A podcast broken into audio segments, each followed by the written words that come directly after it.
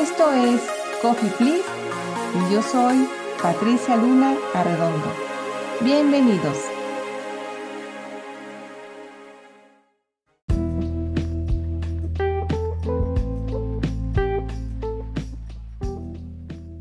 Hoy aquí estoy preparándome un rico café americano, algo simple y sencillo. Ya puse el agua, ya puse el café previamente molido y bueno, mientras se prepara me pongo a reflexionar contigo acerca del pescado fresco y las competencias.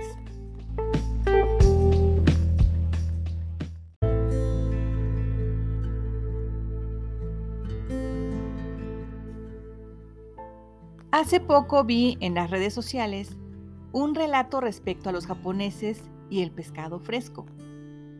Sabemos que los japoneses tienen al pescado como uno de los alimentos principales de su dieta. Por lo general, ellos se alimentan con un alto consumo de verduras y carnes blancas, predominando el pescado, y con bajo consumo de harinas, grasas, sal y azúcar. Del relato destaco varios elementos que nos dan sentido en la capacidad creativa, de análisis, de evaluación sistémica y de solución de problemas. Decía el relato que las aguas cercanas a Japón no han tenido buena pesca por décadas. Por lo tanto, los barcos pesqueros tuvieron que ir mar adentro. Mientras más lejos iban los barcos, más tiempo les tomaba regresar y entregar el pescado. Ese tiempo no eran horas, sino días, por lo que entonces tenía que congelarlos para mantener el pescado más o menos fresco. Pero hay una diferencia entre el sabor del pescado congelado y el fresco. Y los japoneses, por supuesto, lo notaban. Y para no bajar los precios y mantener la frescura, los pescadores decidieron capturarlos y llevarlos vivos en tanques dentro del barco hasta la costa. Y curiosamente lo que sucedió es que los peces nadaban un poco, pero al poco tiempo se mantenían vivos pero estáticos por cansancio y aburrimiento. Y aun cuando llegaban vivos, el sabor de los pescados era un poco distinto, porque curiosamente, cuando los peces dejan de moverse por días, pierden el reconocido sabor de pescado fresco. ¿Será? Bueno, la creatividad, el análisis, la evaluación sistémica y la solución de problemas continuó y decidieron que para mantener a los peces en movimiento era necesario poner en el tanque a un pequeño tiburón, que si bien se comería algunos pescados, mantendría en movimiento a los peces dentro del tanque. Esto significa que el tiburón mantenía el impacto y el acecho a los peces por su simple presencia, tuviera o no hambre. Entonces, la solución resolvió el problema de que los pescados mantuvieran el sabor fresco y no se abaratara el costo. Aquí tenemos un claro ejemplo del job to be done que se utiliza mucho en innovación. Curiosamente, este relato nos permite reflexionar respecto a las competencias que mencioné desde el inicio.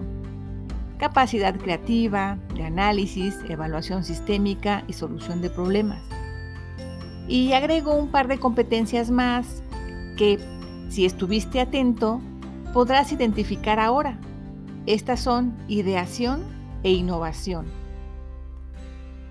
Investigué un poco al respecto y en efecto hay tanques especialmente equipados que permiten bombear al pescado a bordo y conservarlo vivo para almacenarlo desde su captura hasta su procesamiento.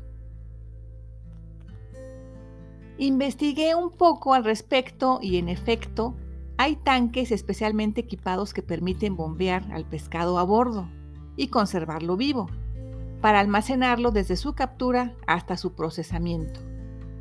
Ha avanzado la tecnología e incluso hay disposiciones o marcos normativos legales de procedimientos y de permisos muy completos en el ámbito nacional e internacional en torno a ello. Lo que no encontré fue la práctica de tener a un tiburón en los tanques. Sin embargo, me parece que este relato, así, con el tiburón, es un valioso ejemplo de cómo podemos utilizar los relatos para aplicarlos en la vida cotidiana con nuestros equipos de trabajo. En este ejemplo, lo he aplicado para ejemplificar la aplicación práctica en el desarrollo de las competencias, es decir, la capacidad para adoptar comportamientos apropiados para afrontar satisfactoriamente los desafíos diarios que tenemos en cualquier entorno, ya sea laboral o personal. Parece sencillo hablar de competencias, sin embargo, es interesante reconocer que aun cuando podamos ejemplificar las competencias en un relato, en una anécdota de trabajo o en una capacitación, es imprescindible comprender que, además de su significado, necesitamos su interpretación ejemplificada en ciertos comportamientos de acuerdo con el nivel de desarrollo de cada una de las competencias. Por lo tanto, si contratas una consultoría para el desarrollo de competencias en tu organización, asegúrate que los consultores tengan un modelo de desarrollo de competencias, una metodología para su implementación y un diccionario de competencias que integre, además de la descripción de cada competencia, ejemplos de conductas o comportamientos asociados a cada competencia. También ejemplos aterrizados y personalizados a la organización de comportamientos como incidentes críticos positivos y negativos que podríamos observar para identificar si la persona que ocupa un puesto de trabajo tiene o no la o las competencias que requiere el puesto de trabajo. También, el diccionario de competencias debe integrar distintos grados o niveles de desarrollo de cada competencia, es decir, una escala de grados o niveles de exigencia aplicables a la naturaleza del puesto, los cuales deben ser observados en el desempeño de la persona que ocupa el puesto de trabajo para validar si tiene la competencia y el nivel de desarrollo. Todo esto marca la pauta para establecer el sistema de evaluación del desempeño, identificar oportunidades de desarrollo y también para identificar cuándo una persona ya debe ser promovida o transferida mediante los criterios del sistema de plan de carrera. Para aplicar todo esto se requiere la gestión por competencias, uno de los elementos fundamentales para desarrollar la capacidad de ejecución estratégica en las organizaciones.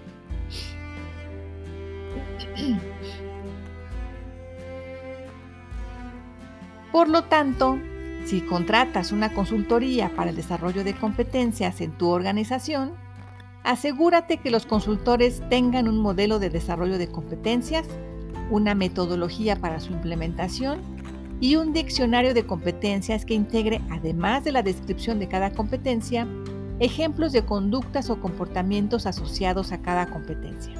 También ejemplos aterrizados y personalizados a la organización de comportamientos como incidentes críticos positivos y negativos que podríamos observar para identificar si la persona que ocupa un puesto de trabajo tiene o no la o las competencias que requiere el puesto de trabajo. También el diccionario de competencias debe integrar distintos grados o niveles de desarrollo de cada competencia, es decir, una escala de grados o niveles de exigencia aplicables a la naturaleza del puesto, los cuales deben ser observados en el desempeño de la persona que ocupa el puesto de trabajo para validar si tiene la competencia y en qué nivel de desarrollo la tiene. Todo esto marca la pauta para establecer el sistema de evaluación del desempeño, identificar oportunidades de desarrollo y también para identificar cuándo una persona ya debe ser promovida o transferida mediante los criterios del sistema de plan de carrera. Para aplicar todo esto, se requiere la gestión por competencias, uno de los elementos fundamentales para desarrollar la capacidad de ejecución estratégica en las organizaciones. Y bueno, creo que se me enfrió mi café, por lo tanto lo voy a transformar ahora en un café frío. Le agregaré hielo y un poco de crema batida. Y bueno, que estés muy bien y hasta el próximo café.